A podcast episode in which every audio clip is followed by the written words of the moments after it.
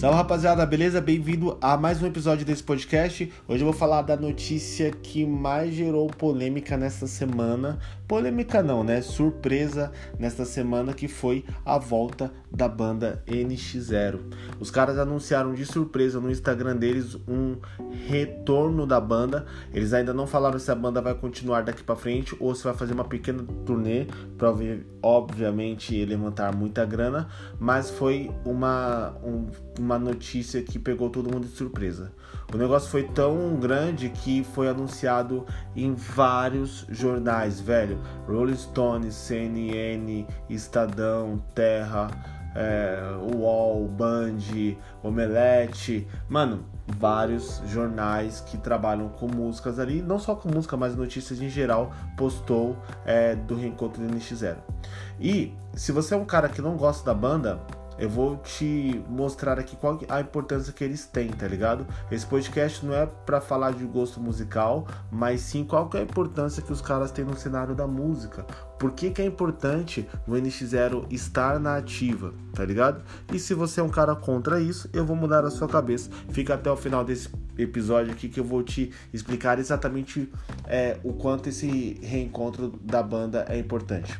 Bom, vamos lá. É, eu vou voltar um pouco aqui na história e vamos lá para 1950.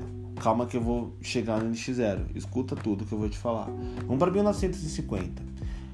Em 1950 foi quando nasceu o rock. Antes disso, nós tínhamos ali músicos de jazz nos anos 30 é, e blues, tá ligado? Anos 30, 40. E a gente via ali os caras como Miles David, é, Charles Parker, né? Vários caras assim é, grandes do jazz, do blues. Em 1950, o Elvis veio com a ideia de um blues dançante. E aí a gente fala que foi o nascimento do rock. Mas se você escutar as músicas do Elvis, não é aquele rock pesado, tá ligado? É tipo um blues, só que mais dançante. Que na verdade foi um gênero novo lançado na época, que o Elvis meio que inventou na época, e a gente batizou, e os caras batizaram isso naquela época como rock. Depois disso, o rock foi tendo evoluções, tá ligado? Em 1960 veio Beatles e Rolling Stones, que foi uma coisa mundial absurda, tá ligado? Tem um documentário dos Beatles que as pessoas idolatravam Beatles como deuses mesmo, tá ligado?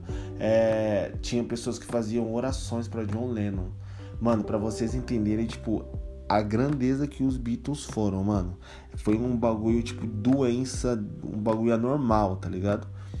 Beleza, vamos passar. 1970 apareceram outras bandas como Aerosmith, Pink Floyd, é, Motorhead, Black Sabbath. Algumas pessoas acham que Aerosmith veio nos anos 80, não, Aerosmith é 70. O primeiro álbum do Aerosmith foi lançado em 1974 e nem tinha o Steve Tyler ainda como vocalista.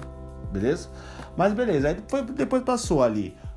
Anos 80, teve o hard rock, que aí veio Guns N' Roses, o Aerosmith estava estourado naquela época, Bon Jovi, Skid Row, é, White Snake, enfim, várias bandas ali, Poison, umas bandas fodas do, do hard rock. Anos 90 veio o grunge, que aí apareceu Nirvana, Pearl Jam, Soundgarden, é, Alice Chains, bandas desse gênero, e o último movimento do rock foi o emo. O emo apareceu ali nos anos de 2002, mais ou menos, começou a estourar o emo, tanto fora quanto no Brasil. Lá fora tava tocando My Chemical Romance, Blink-182, Simple Plan, é, Good Charlotte, Panic! at the Disco, é, enfim. E aqui no Brasil tava NX0, Fresno, Emo Ponto, Strike, enfim, essas bandas for fun, essas bandas aqui do Brasil da cena underground. O emo foi o último movimento rock do rock mundial. Vocês prestaram atenção que desde quando eu comecei a falar lá de 1950, todos os artistas da época, de cada década, fizeram um movimento. Vamos voltar lá pro Elvis de novo. Mano, Elvis não foi um cara só da música, ele influenciou a moda, tá ligado? As pessoas começaram a se vestir como Elvis. As pessoas naquela época começaram a frequentar mais cassinos em Las Vegas por causa do Elvis. Porque a música do cara promovia esse tipo de coisa, tá ligado? As pessoas começavam a comprar Cadillacs, todo mundo queria comprar Cadillac, porque o Elvis era um cara que ele usava Cadillac. Então, a música, ela foi passando por. Falando do rock, tá? Foi passando por décadas influenciando as pessoas, tá ligado? E é, aí a gente foi ali pros anos, pros anos, sei lá, 70, anos 60 ainda, na época dos Beatles, tinha o Jimi Hendrix também, que tinha aquela ideia do Woodstock, que foi um puta do festival dos hippies lá, promovendo a paz. Então, a música de todas as gerações, elas foram influenciando as pessoas, não só no meio musical, tá ligado?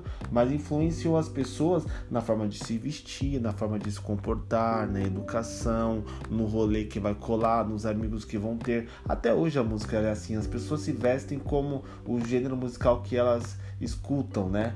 É, indiretamente, é uma parada do subconsciente, mas as pessoas acabam fazendo isso. O emo, a época emo foi a única época que eu peguei. Eu tenho 33 anos e foi uma época da minha adolescência que eu entendo assim, já tava entendendo o que tava acontecendo. Tem um cara que eu fiz um, uns, uns vídeos é, no estúdio dele e eu tava trocando ideia com ele ele falou, mano, na época eu ganhei muito dinheiro. Por quê? O NX0 tava no auge naquela época e todos os moleques de bairro queriam ser igual ao NX0. Então os moleques faziam várias bandas de baile, tá ligado? Oh, de, de, desculpa. Várias bandas de bairro, todos os moleques de bairro queriam ser igual ao NX0. Então os moleques faziam bandas com o sonho de chegar lá em cima. Porque o NX0 com os moleques com 24 anos, os moleques tinham mansão, viagem para fora, comia muita mulher, tá ligado? Os caras tinham muita grana, então todos os moleques queriam ser igual os moleques do NX. Entendeu a ideia? E com isso, na época, o, o rapaz do estúdio, ele tinha um estúdio ele, mano, ele falou, cara, na época eu tive muito cliente. Porque todo mundo queria ser igual aos caras. O NX0 voltando, o que, que é importante para o mercado musical? Se essas bandas começam a voltar, tá ligado? Como o Paramore anunciou que vai voltar agora, né? O Avenged Sevenfold anunciou que vai voltar, o Avenged Sevenfold está parado desde 2018. É, se essas bandas voltam, começam a atrair público de novo. E esse público, eles começam a querer ser igual ao artista que está no topo. Isso é normal, tá ligado? É normal do ser humano. Quem tá em destaque é o que vai, tipo, influenciar as outras pessoas. É tipo siga o mestre. E essas pessoas começam a pesquisar, mano, é, o, o lance do mercado musical. Como, por exemplo, o cara quer ser igual tal artista, ele vai querer tocar um instrumento. Aí é o cara que vai procurar a minha escola. Porra, o cara quer comprar uma guitarra X, então o cara vai procurar uma loja de instrumento. Então, a procura para quem vende música no geral, desde o cara que tem a escola de música, pro cara que tem o estúdio, o cara que, que sei lá, que promove shows, o cara que, que vende shows, o cara, enfim, o cara que faz que faz arte para show, o cara que vende instrumento musical, todo mundo ganha, entende? Porque o público acaba sendo maior. Hoje no Brasil, o funk é o que domina, então deu uma caída nessa ideia de procura de uma pessoa querer aprender uma guitarra. Deu uma boa caída, tá ligado? Uma boa caída.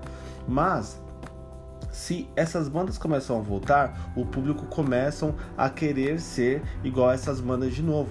E aí, mano, todo mundo começa a vender de novo, entendeu? A escola, minha escola de música fica com mais clientes, isso falando no geral, tá? E todas as outras pessoas que envolvem, que estão envolvidas com música, acabam é, atraindo mais cliente por causa dessa volta, porque é tipo de quem tá lá em cima, entendeu? É tipo, como eu falei, siga o mestre. Então, Rapaziada, eu estou muito feliz que os caras voltaram, porque é, isso pode mudar a, a, cena musical, deixando a cena um pouquinho mais forte. Isso influencia pessoas, tá ligado? É, mudando um pouquinho de assunto aqui, eu lembro que no ano de 2010, mais ou menos, até 2015, tinha um cantor gospel que ele ficou muito estourado, chamado Thales Roberto. Galera que é, que é evangélico aí, que é da igreja, provavelmente conhece. E, meu, naquela época, na escola de música, só tinha. Ó, isso que eu abri a escola de música em 2016. Na escola de música em 2016 só tinha evangélico, mano. Só evangélico. Por quê? todo mundo queria. E evangélico querendo tocar guitarra e baixo, porque todo mundo queria tocar guitarra igual o Cacau Santos, que era o guitarrista do Thales, e todo mundo queria tocar baixo igual o Braguinha, que. Braguinha não, o Fábio Aposan. Alexandre Aposan, me desculpe, que era o baixista do Thales Roberto.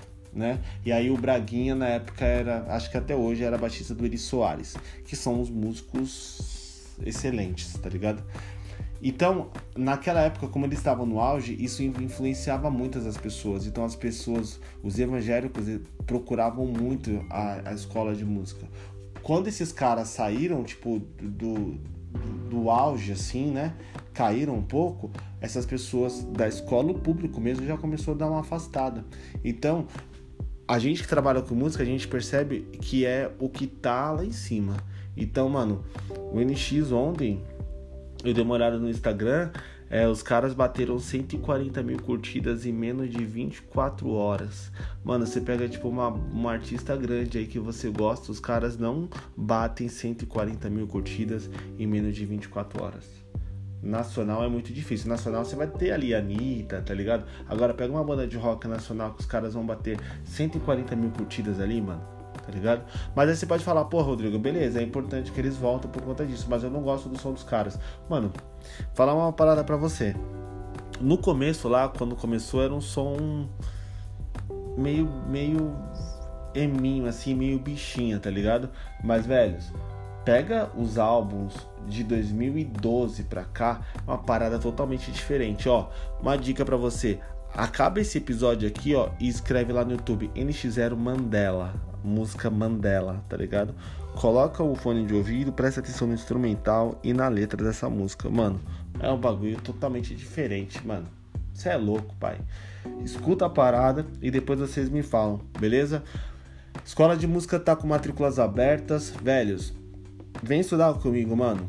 Eu falo pros alunos lá da escola, estudar música não é só pegar o instrumento e tocar, é conhecer música no geral, tá ligado? É escutar podcast pra caralho, é ler pra caramba, é saber história de música, é saber teoria musical. Então, tocar só um instrumento não é o suficiente. Por isso que tem muita gente que só toca instrumento, sonha em viver de música e nunca consegue, velho. Porque existem informações que às vezes muitas outras escolas ou professores não passam, velho. E isso é importante demais, tá ligado?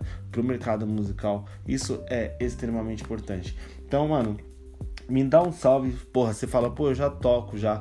Me dá um salve, a gente vai seguir ali do seu é, estudo que você já tem para frente. A escola vai te oferecer certificado de conclusão, tudo certinho. E isso vai ser muito bom para você e para sua sua carreira musical. Pô, quero tocar só por hobby, não tem problema. Escola de música também atende pessoas que que querem tocar por hobby, né? A gente tem alunos em outros países que querem trocar por hobby e outros países também pessoas que querem trocar como profissional.